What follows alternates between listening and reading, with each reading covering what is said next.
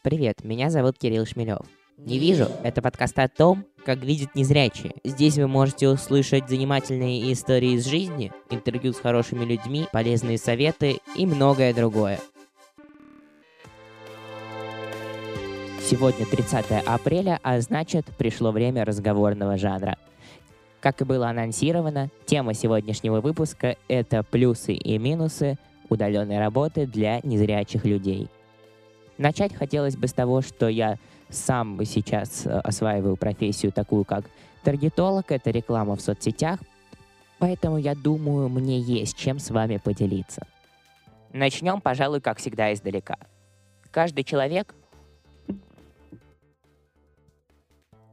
Каждый человек хочет получить финансовую независимость и работу, которая ему нравится. Незрячие здесь не исключение.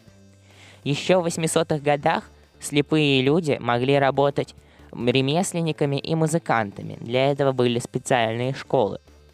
Позднее открылись и новые горизонты. Например, можно было работать сборщиком на заводе. А во время войны незрячие стали в том числе и помощниками. Они могли по звуку определять модель самолета, который пролетает мимо. Прошло уже достаточно времени и многое изменилось. Появился интернет, технологии, в том числе и удаленная работа. Об этом мы сегодня и поговорим. Главное отличие незрячего человека от зрячего в пользовании компьютера заключается в том, что нам нужна специальная говорящая программа, которая озвучивает все, что происходит на экране. На Windows их есть две. Платная, которая стоит 900 долларов, и бесплатная. Ну, конечно же, все пользуются бесплатной. Это вызывает некоторые трудности, но позволяет незрячему вполне свободно пользоваться компьютером. Сейчас на рынке представлено огромное количество удаленных профессий. Программист, маркетолог, бухгалтер и тому подобное но для нас круг сужается до некоторого количества профессий, таких как программист, работник колл-центра и тому подобное. А о том, является ли проблемой удаленная работа для незрячих людей в реальной жизни, расскажет Валерий Ремезов, YouTube-блогер, общественный деятель и юрист. А главное, просто хороший человек. У меня свой YouTube-канал, который, в принципе, так и называется Валерий Ремезов. И есть группа ВКонтакте uh, Heading Life, в которой я размещаю uh, видео своих друзей-блогеров, а также свои собственные. Я в основном занимаюсь YouTube. Там у меня творческое, скажем так, направление. То есть это могут быть какие-то технические обзоры телефонов, иных каких-то предметов, там радиоприемники. Вот. Э, могу, например, а, прорекламировать свое интересное видео про самоизоляцию, сейчас как раз это актуально. И э, скажем так, э, веду просто свои площадки в Фейсбуке, личная страница, ВКонтакте. ВКонтакте сейчас провожу прямые эфиры раз в неделю. А, они носят такой э, полуразвлекательный характер, в том смысле, что я общаюсь просто со слушателями, обсуждаю различные какие-то темы, актуальные новости и даже принимаю телефонные звонки, благо техническая возможность имеется. Вы с YouTube получаете сейчас какой-то доход? Нет, я с YouTube доход не получаю, просто не стоит такая задача в принципе. То есть я постепенно набрал подписчиков, сейчас у меня их, по-моему, там 1112, если я не ошибаюсь. То есть пришли они, это разная аудитория, то есть с разных площадок люди пришли, вот, есть определенные там видео, которые набирают большое количество просмотров, так или иначе. Вот. Ну, а доход не получаю, потому что как-то нет пока большого желания очень глубоко этим заниматься. Вот. Мне помогает монтировать видео мой замечательный оператор, потому что, конечно, хочется, чтобы это все красиво выглядело. Вот. И, в принципе, у нас определенный уровень получается. Но это все-таки не способ заработка, а именно такое отдушина творческое. А у вас какая основная работа? А, основная работа, я оказываю юридические консультации, то есть тут выпендриваться не буду, скажу, что официально нигде не работаю, но окончил Самарский государственный университет, юридический факультет. Вот, и стараюсь по мере своих скромных сил помогать людям Вот. Вот там, собственно, на этом поприще немножечко у меня и получается периодически зарабатывать деньги, а также зарабатываю тем, что помогаю в том числе и незрячим, и вообще всем людям э, с техникой, то есть какие-то проблемы у людей возникают с компьютерами, с телефонами. Вот приезжаю на дом в основном и делаю, скажем так, технику, чиню программы какие-то. Теперь я знаю, к кому обращаться с авторскими правами по музыке. Да-да-да, в том числе и с этим. У вас э, работа юристом, она удаленная. Она и удаленной может быть, то есть ко мне обращаются люди по разным вопросам, к примеру, э, там, условно говоря, как э, составить правильно жалобу какую-то или обращение, то есть это по телефону могут обратиться. Или же те, кого я более-менее знаю, так или иначе, просто все-таки Самара это не Москва, это такой город, скажу так, поменьше, и его особенность заключается в том, что все так или иначе друг друга знают. Ну или, по крайней мере, много людей знает друг друга. И таким образом можно всегда где-то найти клиента, встретиться, поговорить. Если говорить про вашу общественную деятельность, вы помогаете незрячим. Общественная деятельность у меня э, носит разный характер. Это может быть и какая-то... То есть я ее для себя, э, например, помощь незрячим не расцениваю как какую-то прям э, супер, скажем так, супер деятельность. То есть если ко мне обращаются, я стараюсь помочь тем, кто меня знает. Это могут быть и не только люди в Самаре, но и из других городов. Вот в том числе для этого я и записываю какие-то обзоры небольшие там на телефоны, Э, допустим, рассказываю, пытаюсь как-то кратенько рассказать, чтобы эти видео не были скучны, э, э, о том, чем данный аппарат может быть полезен и для незрячих в том числе. Вот, у меня была история, выложил обзор на плеер Tifo Flash Player Solo 4, и как раз оно стало популярным, это видео, потому что на него не было на этот плеер обзоров, и мне люди стали писать, то есть, грубо говоря, там, я не знаю, у кого-то включаться, он там не включался. Это уже особенности плеера, скажем так, но тем не менее а, люди обращались. А еще один из видов моей общественной деятельности, то есть я себя позиционирую как гражданский активист, как бы мне близки, скажем так, взгляды а, Алексея Анатольевича Навального, и я уже где-то, ну, лет шесть а, состою в его штабе в Самаре в Самаре и в Тольятти, когда жил год, то есть там. И, соответственно, стараюсь как-то вот э, еще провожу разные пикеты. Ну, сейчас понятно, что во время карантина это невозможно.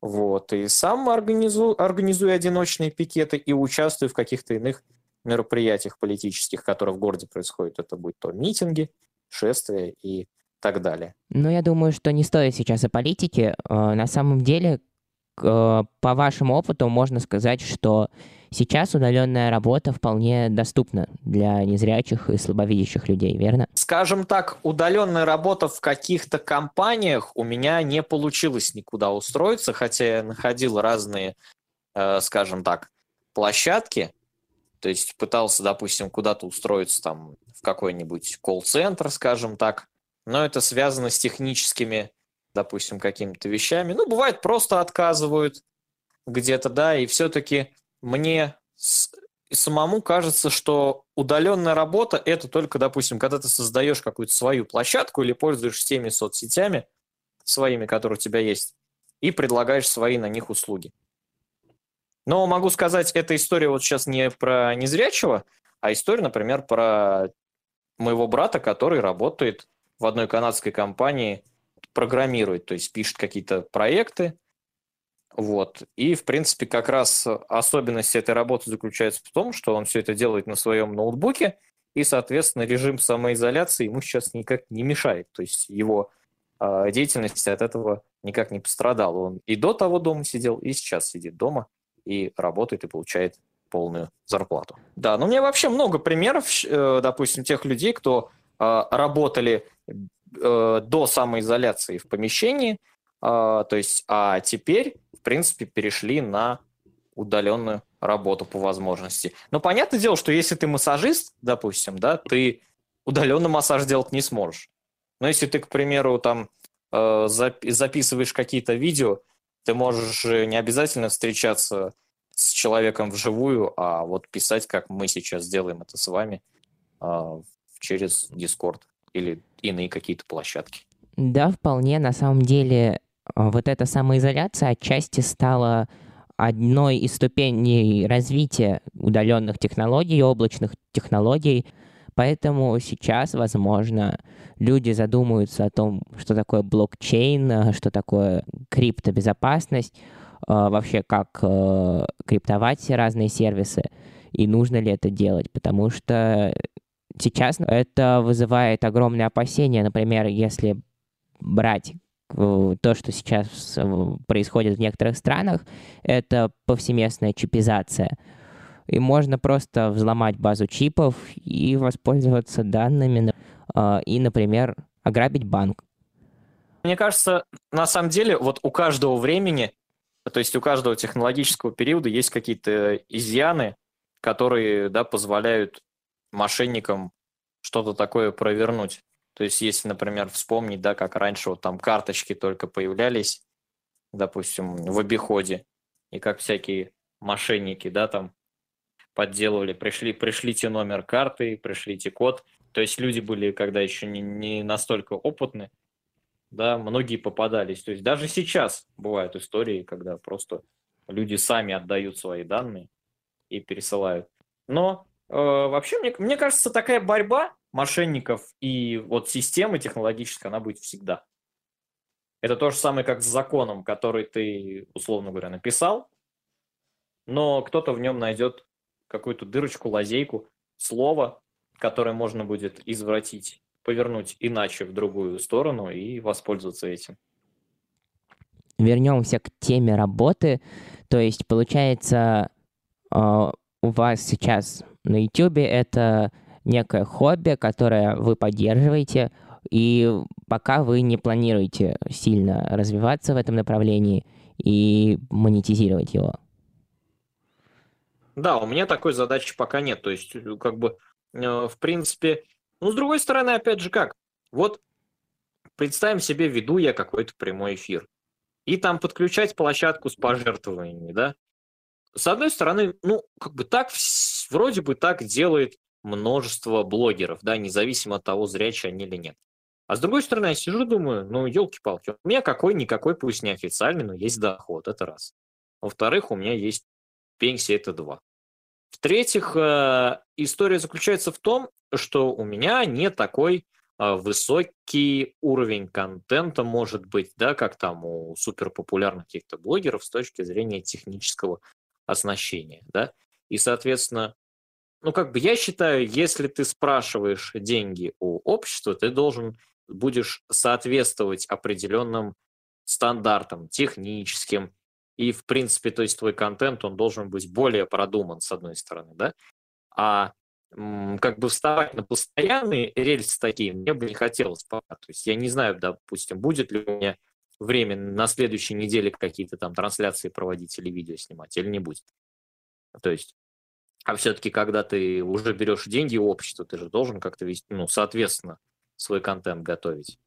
И поэтому я считаю, что вот хотят люди, пусть смотрят такой контент, который у меня есть. То есть пусть он будет где-то полуразвлекательный, где-то посерьезнее. Вот. Но в то же время никто никому ничего не обязан. Но на самом деле сейчас э, в связи с карантином ведь возникли проблемы не только в плане работы, возникли еще и проблемы бытовые, например, э, поскольку некоторые незрячие вообще сами по себе живут одни, особенно это касается людей в возрасте, им мало того, что им они остались одни, так теперь им еще и помочь некому.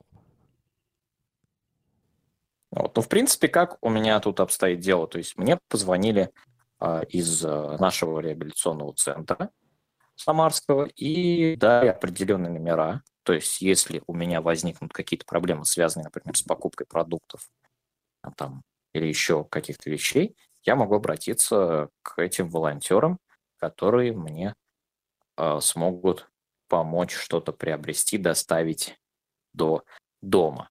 В моем конкретном случае я сейчас нахожусь больше на 100 времени дома, выхожу в магазины какие-то, э, которые прям, ну, где-то вот у меня тут есть пятерочка, которая в метрах 40 находится от дома. А посещаю периодически, допустим, больницу, которая, опять же, у меня еще ближе, там, соседний дом буквально. То есть в моем конкретном случае, в принципе, э, все какие-то самые основные вещи для меня доступны. То есть почта, которую я подальше могу сходить. Но единственное, опять же, ведь у нас нет какого-то запрета прям сидеть без вывоза. То есть до, до определенных каких-то пунктов мы дойти можем. Это раз. Во-вторых, опять же, хоть и в аптеках нет масок, но мы всегда можем обратиться в соцсети, как-то написать, если вдруг нам их не хватает. Я думаю, что люди постараются помочь. Вот, в принципе, у меня так и получилось. И, соответственно, опять же, можем масочкой воспользоваться, дабы и себя обезопасить, и, собственно, на всякий случай, потому что, мало ли, могут же и остановить, и оштрафовать, чтобы не возникало всяких таких проблем. В принципе, можно этим всем пользоваться. Самое главное, я что действительно ведь можно и не готовить. У нас же куча там и пиццы можно заказать, и какие-то, я не знаю, э, и там Яндекс Еда. Ну, это сейчас многие рестораны подключились к доставке, и можно заказать даже вполне нормальную, обычную ресторанную еду. Да, да, поэтому ну, я думаю, что здесь уже дальше вопрос личного дохода, то есть у кого сколько денег, на сколько их хватит. Это уже, конечно, отдельная история, она у каждого индивидуально решается. Другой вопрос, что, например, э, на Тифлостриме недавно разбирали приложение для заказа еды и тому подобное. И как выяснилось, некоторые из них просто недоступны для незрячих. Здесь только в данном случае одна история – писать разработчику. Вот, то есть, если для меня какие-то приложения плохо доступны, то стараюсь по мере своих скромных сил и еще лени, которая часто мешает, открываю поддержку и пишу туда. Там уже бывает по-разному. Надеюсь, что слышат и решают. Не позволяют технологии справиться самим. Всегда есть соседи. Даже во время самоизоляции. Я бы сказал, тем более во время самоизоляции они многие будут дома и вам с удовольствием помогут. Вот приведу такой пример. Есть определитель купюр программа от Сбербанка, которой я э, пользуюсь, у меня она установлена. Вот с одной стороны, она мне помогает. То есть, когда я совсем один, ну, бывает там наличные по карманам, надо как-то распределить, да, где там десятки, где сотни. Это с одной стороны. С другой стороны, если у меня рядом есть кто-то там, соседи дома, например, да я потихонечку подойду, спрошу просто, извините, сколько рублей. И то есть сейчас не то время, чтобы кто-то тебя там из-за 100 рублей обманывал и пытался что-то там ограбить. В принципе, я не знаю, в магазинах я очень э, свободно обращаюсь к людям, если мне надо в банкомате деньги снять. Если вот подытожить нашу беседу, да, все-таки про э, про самоизоляцию, потому что вокруг нее все это у нас в основном вертелось, да? В принципе, конечно, это, э, скажем так, ограничения, которые мешают, потому что хочется погулять лишний раз, хочется куда-то съездить. Но, с другой стороны, если говорить о работе, то есть тут зависит конкретно от того места, где человек работает. То есть, если его работа позволяет ему перейти на удаленный режим, он переходит. У меня есть в окружении такие примеры. Если нет, то ну, пока люди отдыхают. Есть массажисты, которые отдыхают. Если говорить про меня, то есть раньше кому-то я мог приехать домой и сделать телефон, то сейчас пока я этого не делаю, допустим. Вот. Но, соответственно, будем надеяться, что с наименьшими потерями, как это возможно, мы выйдем из этого кризиса и возвратимся к нормальному, к нормальной жизни. Спасибо вам большое за то, что пришли. Вам Я... большое спасибо за то, что пригласили. Желаю вам всего самого наилучшего. Я думаю, что еще услышимся. И до новых встреч. До свидания. Спасибо за прослушивание. Подпишитесь на нас в самых популярных сервисах для прослушивания подкастов. А также, если вы дослушали до конца, напишите в комментариях «слон». До новых встреч! Внимание! Ссылки на все проекты, озвученные в выпуски будут в описании.